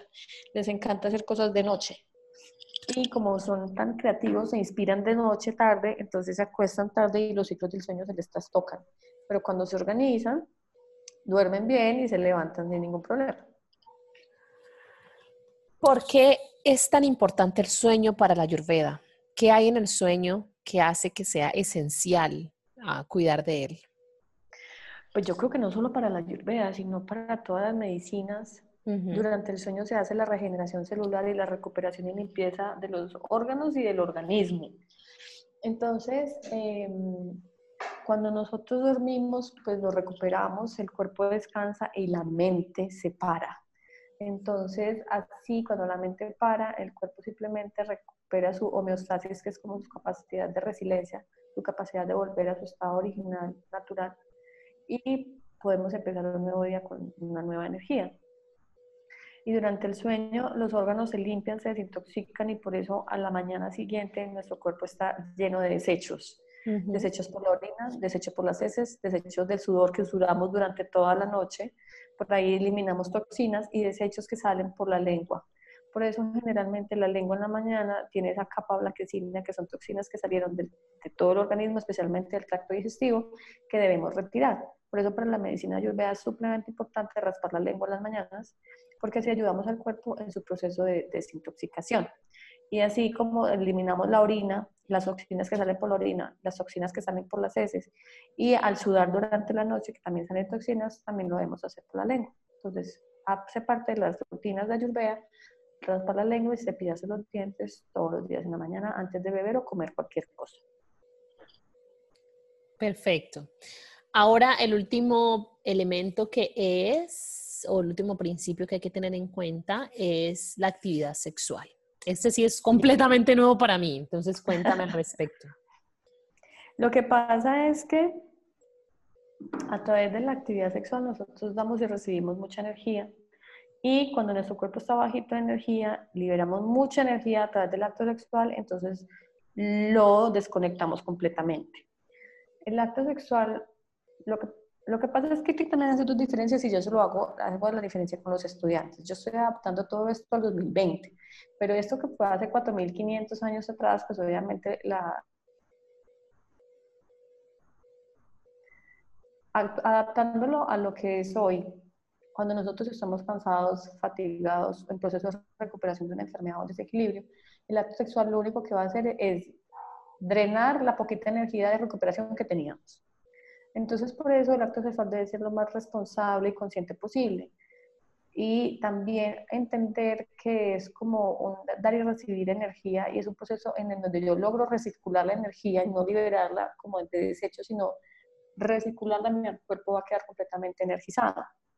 Por el contrario, si simplemente es un acto sexual, por el acto sexual ahí drenamos mucha energía, energía vital para nuestro sistema. Lo que pasa es que en los procesos de del desarrollo de los tejidos del cuerpo, que son siete pasos para la medicina ayurveda, son siete tejidos, el último tejido es el tejido del sistema reproductor. Es el último tejido que se crea después del proceso del proceso de, de, purificación del alimento. Entonces, el tejido sexual en hombres el semen, en las mujeres, pues todos los, los óvulos eh, están creados con un tejido bastante sutil después de un proceso de purificación del alimento. Entonces es como el tejido más purificado de todos. Y cuando nosotros en el acto sexual, ya sea por la eyaculación o por simplemente eh, hacerlo, liberamos esa energía de forma indiscriminada y responsable, estamos liberando el tejido más purificado que tenemos en el cuerpo y liberando una gran cantidad de energía que necesitamos para fortalecer nuestro nuestro sistema inmunológico. Entonces, cuando las personas no son conscientes de esto y ahí, por el contrario, entregan su energía sexual sin restricción y sin conciencia, están debilitando su sistema inmunológico. Entonces, la invitación es hacer muchísimo más conscientes a la hora de compartir la energía sexual y de hacerlo de una forma muy responsable con su cuerpo y la energía disponible que tiene para eso. Es sobre todo para no debilitar, el sistema inmunológico y no sabotear el proceso de recuperación natural del cuerpo. Excelente. Sí, sí, me quedó clarísimo, me quedó clarísimo. Ahora, ah, habiendo entendido todos estos procesos, el ayurveda tiene como, digamos, dos miradas. La primera es para aquellas personas que están sanas y que tienen sus doshas tal vez fuera de balance y, y quieren traer más balance y armonía a su vida. Y otra para personas que de pronto ya tienen un nivel de alguna enfermedad, alguna condición física avanzada. Entonces diría que Ayurveda tiene la parte de estilo de vida y la parte de tratamientos, ¿verdad? Sí. Ah, de tratamientos para personas que ya tienen una condición de salud, ah, digamos una docha que ya tiene un, nivel de toxicidad alto, ¿verdad? Ah, ¿Cuáles son los tipos de tratamientos más comunes para ambos casos? Una persona que está sana pero solamente quiere balancearse y una persona que ya tiene una condición de salud afectada. ¿Qué tratamientos vale. pensar? Mira, lo que pasa es que la, la medicina ayurveda es absolutamente maravillosa como preventiva. Ella funciona supremamente bien en tratamiento y dependiendo del desequilibrio de la enfermedad se elige el tratamiento. Pero cuando se hace como, como, medicina preventiva funciona a la perfección porque el cuerpo encuentra rápidamente su balance porque no hay un desequilibrio asociado a la intención de, de, la, de la prevención. Entonces, cuando yo simplemente quiero revisar si mi alimento está bien y mantener mi cuerpo saludable, Ayurveda funciona rápido, rápido y fácil. Y ahí simplemente encontramos, logramos mantener cierto balance en nuestro cuerpo que nos permite mantener una salud y un equilibrio. Cuando ya existe un desequilibrio o cuando ya existe una enfermedad, ahí se tiene que empezar a identificar primero si, cuál, de los dos, cuál de los dos está desequilibrado, si es bata, pito, kafa, o si son dos, o si son de los tres mirar las, las dosis de las personas y con base en eso se hacen los cambios correspondientes en las rutinas en el alimento y se toman las medidas herbales necesarias. Las medidas herbales es que trabajamos con hierbas como medicina, entonces cogemos especies, cogemos hierbas que utilizan la medicina ayurveda o, o simplemente las hierbas sanadoras que tenemos como a la mano, sobre todo en esta zona del planeta, eh, que son bastantes. Y hacemos tratamiento herbal que ayuden a, a encontrar otra vez el balance que la persona haya perdido. Entonces todo depende de los doshas desequilibrados, de los doshas de las personas y si la intención es prevención o tratamiento por algo que ya existe. Ok. tengo algunas preguntas, digamos que son muy específicas, por ejemplo, en el tema de la alimentación. Ayurveda promueve, yo sé que tú mencionaste que no hay que ser vegetariano, pero ¿es el vegetarianismo lo ideal dentro de la Ayurveda? En algunos casos sí, pero cuando una persona tiene debilidad o se está recuperando de una anemia, ahí meter el caldito de carne o el caldito de hueso funciona. Entonces, eh, todo depende, Michelle. En la Ayurveda todo depende siempre. Depende de lo que la persona necesite y el cuerpo necesite. Eh, hay personas que tienen, hay unas personas como yo, por ejemplo, que la dieta debe ser basada en plantas por naturaleza. Entonces, antes a mí la otra dieta me desequilibra, ¿no? Entonces, esta es la que es necesaria para mí, pero es porque soy yo.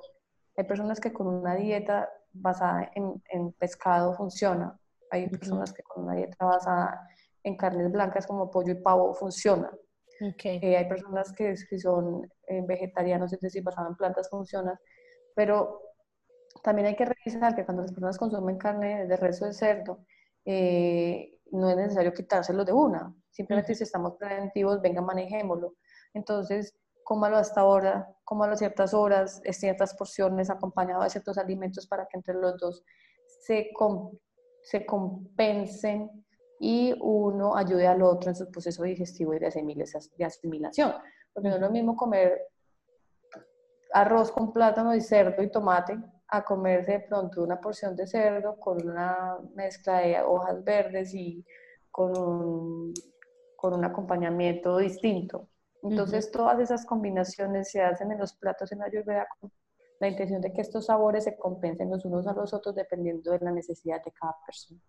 Ok, tengo una última pregunta, digamos, que es un poquito gruesa y luego nos vamos a una sección que, que le llamamos a mitos y verdades, que son de preguntas muy, de respuestas muy sencillas. Entonces, digamos que mi última pregunta, que puede ser tensa, es, ¿por qué una persona debería considerar más tener un tratamiento o acercarse a la medicina ayurvédica en lugar de continuar con los tratamientos o con la medicina tradicional? ¿Qué hace que la ayurveda sea diferente o que sea tal vez mejor o más beneficiosa para nosotros?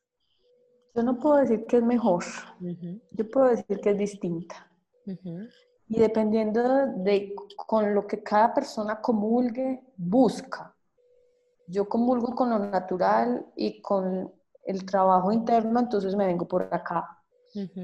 Yo comulgo con los hechos, con la medicina tradicional, entonces me voy por allá. Todas tienen sus pros y sus contras.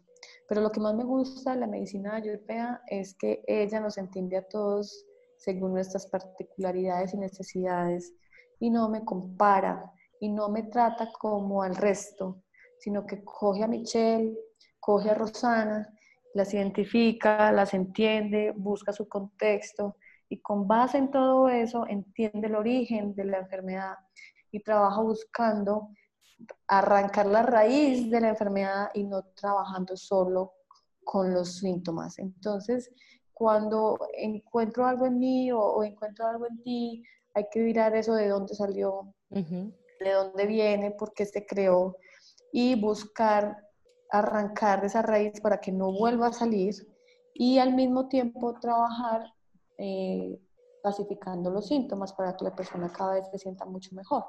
Sí. Entonces, eso es lo que más me gusta de la Ayurveda. Sí, y si me permites de pronto sumarle también a lo que tú mencionas, con el tema de la ayurveda es que la ayurveda también tiene una mirada mucho más preventiva y la, y la medicina tradicional es mucho más curativa. Entonces, es mucho más reactiva lo que pasa y nos aleja también un poco de nuestra esencia. La ayurveda nos trae, digamos que nos devuelve a lo que somos, a seres naturales. Y la medicina tradicional lo que hace también es como distanciarnos de, de, de, nuestra esencia natural porque nos pone químicos, nos pone tratamientos que no son, digamos, hechos por la naturaleza, sino que son creados por la mano humana, ¿verdad? Entonces yo diría que son, que son, que sí son distintas, que pueden ser complementarias, que en algún momento en, algunas circunstancias se pueden complementar la una con la otra, pero a mi manera también, mi manera también de vivir y mi manera de, ver la vida y, digamos lo que yo prefiero es también aquello que se acerca a la natural, aquello que se acerca a lo que yo soy y no que me aleja de lo que yo soy. En ese caso, la medicina ayurvédica provee, provee esa, esa, digamos, esa filosofía de vida. Así es. Eh, entonces, así como tú dijiste, la medicina ayurveda y la medicina alopática tradicional em, se complementan muy bien la una a la otra, pero claro, yo siempre invito a las personas a primero a ser responsables de su cuerpo y de las decisiones que han tomado y segundo de tomar decisiones conscientes de lo que necesitan y eso siempre lo estoy a su naturaleza, ¿no?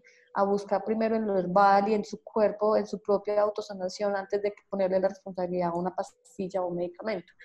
Eso no es que vaya en contravía de la medicina occidental, pero sí invita a que las personas seamos mucho más conscientes de, nuestra, nuestro cuerpo y de las responsabilidades que de y seamos responsables de las decisiones que hemos tomado y que asumamos responsabilidad al respecto y que realmente tratemos de, de, por todas las vías de estar sanos, pero la vida siempre va a estar adentro, ¿no? La respuesta siempre va a ser interna, la sanación está interna y en, en el poder de mi mente de querer hacerlo y de, de de, comprometerme conmigo en, en, que yo soy una persona que tiene el poder de autocurarse y que si bien con algunas cosas me pueden ayudar, pero a la final toda la intención y el poder está en mí y en, y en la intención que yo le ponga a mi proceso de prevención o de autosanación.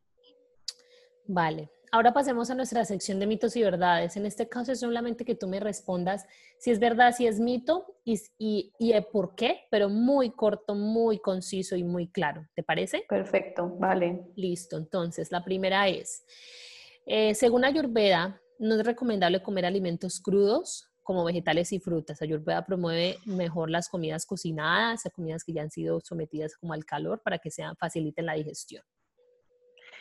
Falso. todo, en Ayurveda todo depende. Los alimentos crudos le vienen bien a unos y a otros necesitan que tengan cocción. Depende de la necesidad y del sistema digestivo, se elige la cocción o no. Perfecto. La naturaleza, yo creo que ese lo hablamos un poquito, pero lo podemos retomar para, para hacerlo más preciso. Tu naturaleza doshika no puede ser cambiada. Si naces pitabata, así permaneces y debes traer un balance, pero tu esencia siempre será la misma. Verdadero. Siempre tendremos nuestra, nuestro prakruti, nuestra naturaleza, eh, pero es que se nos desconchinfla con los años, ¿no? Pero, pero sí, siempre será la natural. Ok, siguiente. Combinar muchos ingredientes no es recomendado porque dificulta la, digestión. Entre más simple y menos ingredientes tenga la comida, mejor. Mm, falso. Una cosa es utilizar bien y hacer buenas combinaciones de las especias y otra cosa dependiendo de lo que yo necesito y otra cosa es sobresaturar y extracondimentar el alimento. Son dos cosas muy distintas. Entonces, dependiendo de lo que yo necesite, según mi dosha y, mi desequilibrio o mi intención de prevención, yo utilizo las especias según las combinaciones. Ok. ¿Es más importante la cantidad que el tipo de comida para traer balance? Eh, falso. Necesitamos calidad antes que cantidad. Y entre más natural y fresco sea y las combinaciones se realicen de forma óptima dentro de los alimentos, tal vez la cantidad no sea tan necesaria, simplemente la justa para cada persona. Ok. Ahora nuestra última pregunta, que es es sobre todo una petición hacia ti como experta y como persona que, digamos, que vive en el mundo de la salud. Este es un podcast y este es un proyecto que se dedica a promover y a educar y a informar en torno a, vivir una vida más, más saludable. Entonces, desde lo que tú sabes y dentro de lo que hemos hablado, ah, ¿qué mensaje, consejo, recomendación, comentario quisieras que le quedara a las personas hoy? Si pudieras escoger una sola cosa que las personas se fueran con la, se, llevaran en, en, su, en su bolsillo o en su cabeza, ¿qué sería? Es lo que yo más siempre me pongo intensa con eso y es el nivel de conciencia, ¿no? De cuando yo me despierto, ser consciente que me desperté, y hacerlo de una forma muy como interna. Entonces, yo abro los ojos y hacer lo que a mí me llama, lo que me llena de paz, pero hacerlo. Entonces, eh, me despierto con conciencia, me baño con conciencia, porque generalmente todo lo hacemos sin vivir en el estado en el que estamos, sino que estamos, me baño pero pensando en otra cosa, como haciendo otra cosa, me despierto y de una me, me lanzo a hacer otra cosa. Entonces todos los momentos se pierden. Entonces, más que vivir en el presente, es como, porque las personas dicen eso todo el tiempo y al final nadie sabe cómo hacerlo, es como, venga, hagamos todo a conciencia. Entonces yo sé que yo me tomo esto, pero soy consciente de lo que estoy haciendo y asumo las consecuencias. Yo sé que me estoy despertando a esta hora sabiendo que de pronto podría hacerlo mejor, pero asumo las consecuencias. Y así esa, esa toma de conciencia y responsabilidad sobre mi vida y mis decisiones me van haciendo a mí una persona distinta. El estado automático el pensar en automático, el actuar en automático hace personas conscientes, ciudades, ah, perdón, hace personas inconscientes, ciudades inconscientes y mundos inconscientes. Entonces, al final, no tomamos responsabilidad de nada, achacamos todo al siguiente, a la siguiente persona, a la siguiente generación o a lo que sea, y al final nadie toma cartas en ningún asunto. Entonces, antes de querer cambiar absolutamente toda la sociedad, yo hago un trabajito personal, te digo lo primero que tengo que hacer yo en mí, soy consciente de mis actos, asumo la responsabilidad de mi vida y ahí voy. Y ahí voy. Porque, porque si nos ponemos a, hablar de que venga, coma bien, listo, pero es que es comer bien, es que yo, yo decido que me como ese helado ya, pero porque sé que mi digestión lo va a recibir bien, porque me apetece y porque me va a dar un poquito de felicidad, pero soy consciente de que eso lo puedo hacer cada tanto y de que si yo lo hago con más frecuencia voy a tener que asumir unas consecuencias no tan chéveres. Y o que yo me levanto y que hago mis procesos meditativos o de reflexión o que simplemente me toca entrar a bañar ya, pero lo hago con toda la calma en el mundo, disfrutando el agua que cae, eh, utilizando un jabón rico, o sea, como cosas así que hacen de mi vida un poquito mejor, un poquito, me llenan de vida un poquito más de plenitud porque a las personas se les olvida vivir con felicidad y plenitud, porque se vuelven en vidas automáticas y entonces simplemente van en piloto automático por la existencia. Y así no debe ser. Qué mensaje tan bonito. Yo, yo personalmente necesitaba escucharlo. ¿Cómo podemos encontrarte, Rosana? Si alguien ha conectado contigo, con tu voz, con tu mensaje, con tu manera de ver y con tu conocimiento y con tu experiencia, ¿cómo puede llegar a ti? Pueden llegar a mí a través de la página web que es www.mahatayurveda.com. También tenemos un correo electrónico que es info.mahatayurveda.com. Tenemos un, teléfono en Colombia que suena, el teléfono suena y también recibe mensajes por WhatsApp, que es eh, el 57, que es el código de Colombia, y es 310-459-9166. Entonces, a través de esas tres vías estoy yo ahí. Eh, fácil, fácil de conseguir, eh, pueden entrar a la página y ver todo lo que ofrecemos. Ahorita la página la estamos cambiando, la estamos renovando, entonces pido disculpas por si hay algo que de pronto no funciona a la perfección, que está en movimiento, pero ahí está toda la información que tenemos. El blog tiene mucha información que los invito a que lean los artículos. Y, y bueno, no, si quieren más información, con gusto, todas las vías de contacto. También tenemos redes sociales, perdón, se me ha olvidado. sí, yo vea tenemos YouTube, entonces ahí salgo yo en todo ese montón de videos. Y eh, también tenemos Facebook, pero funcionamos muchísimo mejor por Instagram, eh, eh, por WhatsApp y por YouTube. Perfecto. Igual en la descripción del podcast yo voy a poner tu correo electrónico, tu página web y tus redes sociales para aquellos que quieren saber más de ti, que te quieren contactar si les parece. Muchísimas gracias por esta charla tan agradable, tan valiosa. Me la he disfrutado, he reaprendido y la verdad es que este tema es muy apasionante para mí, estando acá en la India. Eh, digamos que ver que en, todos los cafés, en todos los restaurantes, en todos los hoteles dice desayuno ayurvédico, masaje ayurvédico y todo está tan, e, tan evolucionado en el tema de la ayurveda que yo ya también lo tengo metido en la cabeza y me sueño que en algún momento en nuestra, en nuestra sociedad en Latinoamérica, en Colombia y en todos los países de Sudamérica eh, se vuelva así, se vuelva no, no solo una tendencia o algo de algunos, sino de todos, conocimiento colectivo. Y este podcast quiere como aportar eso y te agradezco a ti por hacer parte de este mensaje, por compartir con nosotros tu, tu conocimiento y tu amor por, por la salud. Muchas gracias, Michelle, a ti por la invitación y también aprovecho y hago un avisito ahí, es que próximamente, muy próximamente, ojalá próximamente, eh, em, salga el primer libro de Ayurveda aquí para latinoamericanos. Lo hicimos con todo el amor del mundo eh, y la intención es esa, como realmente difundir toda la sabiduría de la Ayurveda en Latinoamérica.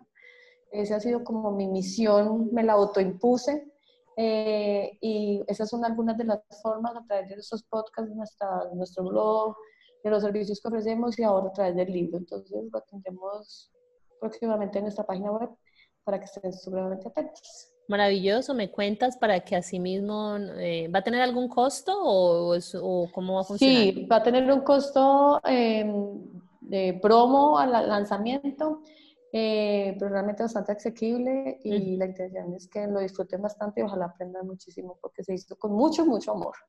Excelente, me, encantaría tenerlo, entonces quedo también atenta para, para tenerlo para mí y si podemos hacer algo también con la audiencia, conseguir un libro y, y, hacer algo con redes sociales y, digamos claro que, sí. que participar. Muchísimas gracias, Rosana, un abracito. Gracias a ti y bueno, no, hasta la próxima. Volver a nuestras raíces, conocernos profundamente, encontrar balance, prevenir a través del estilo de vida Equilibrar nuestras acciones, emociones y pensamientos, tomar decisiones conscientes es la invitación de la Ayurveda, una ciencia que busca hacer de ti tu propio doctor, así nunca tendrás que visitar uno. Este fue un gran episodio de El Poder de Estar Sanos, el podcast. Soy Michelle Varela, su anfitriona y amiga. Síguenos en Instagram y encuentra nuestros episodios en Spotify y en iTunes. Déjanos tus comentarios y ayúdanos a evolucionar para traerte la información que necesitas saber para tener el poder de estar sanos. Gracias por escucharnos.